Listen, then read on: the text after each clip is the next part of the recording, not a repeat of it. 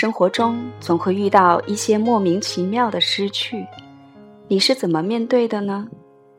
在青山香洞心理咖啡馆，可通过 QQ 三零二五七八九六八八与志平老师交流，一起来听听他的故事吧。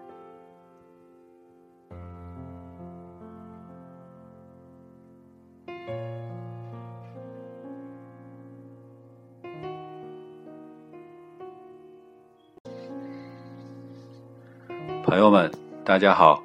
现在又到了志平闲谈节目时间，我是李志平。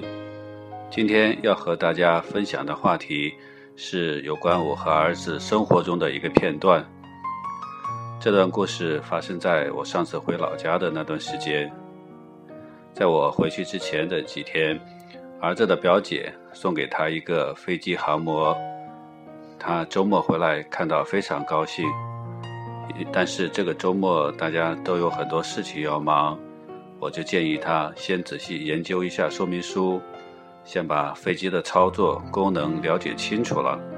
等下周从学校回来，让他妈妈陪他去试飞，或者是等我从老家回来陪他去都行。他说好，完全同意。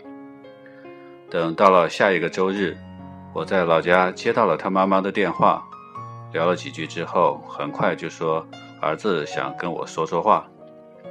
我当时的感觉自然是，嗯，不错，这儿子知道关心爸爸了，便有些期待的等着他说。儿子也好像很了解我的这种预期，如我所愿，说了一些对爸爸关心问候的话，然后语气突然一转说：“爸爸，航模飞机丢了。”我一听倒是有点反应不过来，这东西怎么会丢呢？又不是个小玩意，何况他也是一个初中生，怎会这么容易丢失自己喜欢的东西？又可能丢到哪里去呢？这几个疑问几乎是同时冒了出来。我赶紧问他是怎么回事啊？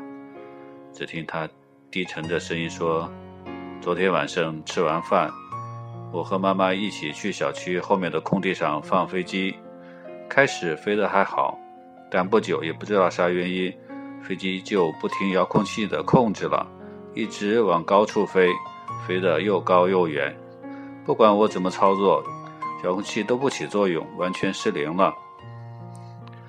那时天也已经黑了，很快就飞得看不到了。今天早上我很早就起来到附近去找。但是还是没找到。听儿子这么一说，我明白了，原来不是他把飞机弄丢了，而是飞机不听控制，丢下他自己飞走了。不管怎么样，我听到这消息，感觉有些郁闷。好好的一架航母飞机，第一次放飞，就这样眼睁睁看着它飞走，竟然一点办法都没有，这感觉真的是很不舒服。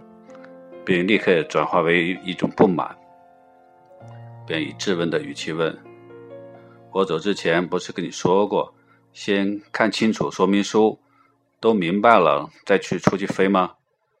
是不是因为你操作没做好才会这样的？”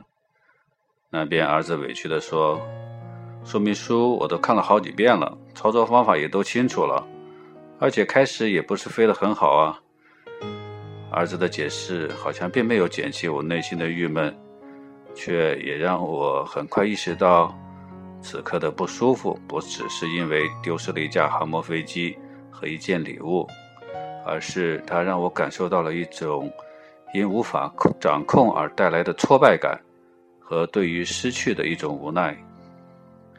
接下来，我想到。作为不在现场的爸爸，我都会有这样的一种情绪感受。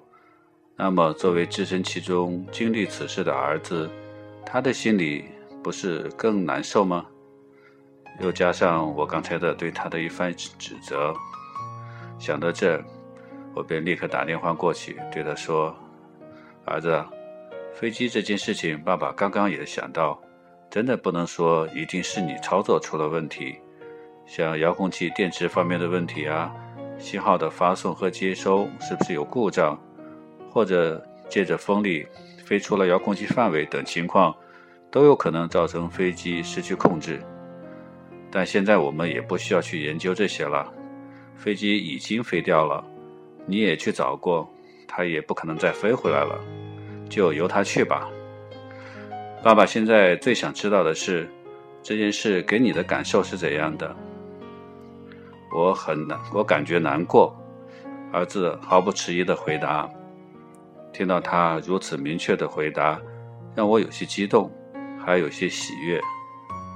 第一，我为儿子能直接明确地表达出自己的内心感受而喜悦；第二，我为我们父子间内在感受的接通而喜悦；第三，我为儿子懂得了难过而喜悦。这十多年来第一次听他说出“难过”这个词，有点意外，因为之前感觉他好像对什么都不在意似的。我就问：“这种难过的感觉以前有过吗？”他想了一会儿，说：“好像没有。”我听了就很开心的对他说：“儿子，那么爸爸就要祝贺你了。”他很困惑的啊了一声。我说：“你真的要感谢这架飞掉的航母飞机。首先，因为它的失控，让你知道了这个世界上有些事就是不由你能控制的，你需要学会去接受。”然后又又因为他的飞离，让你的内心体验到了难过这样的情绪感受，或许你从此就会懂得珍惜。你说是不是应该祝贺你啊？哈哈，那倒也是。他笑着回答。好了，朋友们，事情就是这样。不知你听了之后会想到些什么？今天这篇闲谈的节目时间也就到这里了。我们下次的节目时间再见。